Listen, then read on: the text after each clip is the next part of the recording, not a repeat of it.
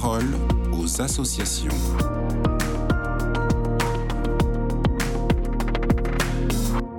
Vous écoutez KTO Radio. Aujourd'hui, nous recevons Sabine Bresson, qui est chargée de la représentation des usagers en santé à la Confédération des associations familiales catholiques.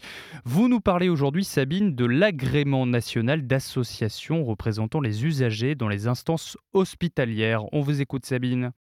Bonjour, Raphaël. Je suis chargée de la représentation des usagers en santé à la Confédération nationale des AFC. Le 24 novembre dernier, le ministre de la Santé a renouvelé pour 5 ans l'agrément national d'associations représentant les usagers dans les instances hospitalières et de santé publique. Les AFC détiennent cet agrément depuis 2008. Il permet aux associations qui l'obtiennent de proposer leurs adhérents afin de devenir représentants des usagers. Par cet agrément, la Commission nationale d'agrément reconnaît que les AFC œuvrent dans le domaine de la santé pour tous les citoyens. Nos représentants d'usagers informent, orientent, aident aux démarches, etc.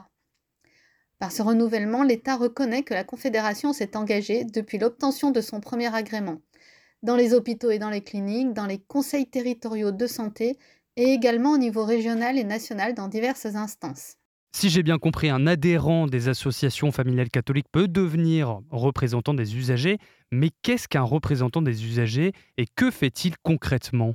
Un représentant des usagers est une personne bénévole, adhérent d'une association agréée et proposée par celle-ci, tenue au secret professionnel dans l'exercice de sa mission.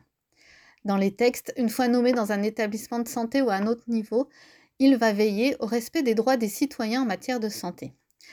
Par exemple, à l'hôpital ou en clinique, il va veiller à ce que le patient reçoive les bonnes informations, que sa dignité soit respectée tout comme son intimité, que les soignants le fassent participer aux décisions concernant sa santé, en bref, qu'en amont tout soit mis en place pour que l'hospitalisation se passe au mieux.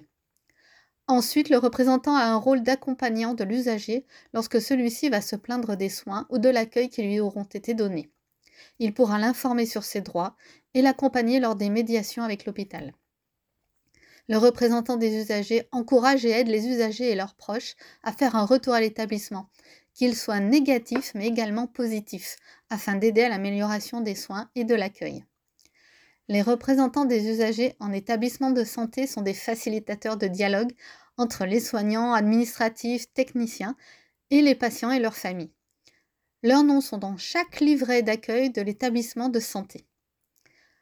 Au niveau territorial et régional, il est plus question de politique de santé, de parcours de soins et de moyens donnés à la population sur un territoire. La CNAFC est une des rares associations catholiques à pouvoir proposer à ses adhérents cette mission si riche de représentants des usagers. Si vous aussi vous souhaitez sauter le pas, adhérez aux AFC et rejoignez-moi dans cette formidable mission. C'est entendu, merci à vous Sabine Bresson. Je le rappelle, vous êtes chargée de la représentation des usagers en santé à la Confédération des associations familiales catholiques. Excellente journée à vous.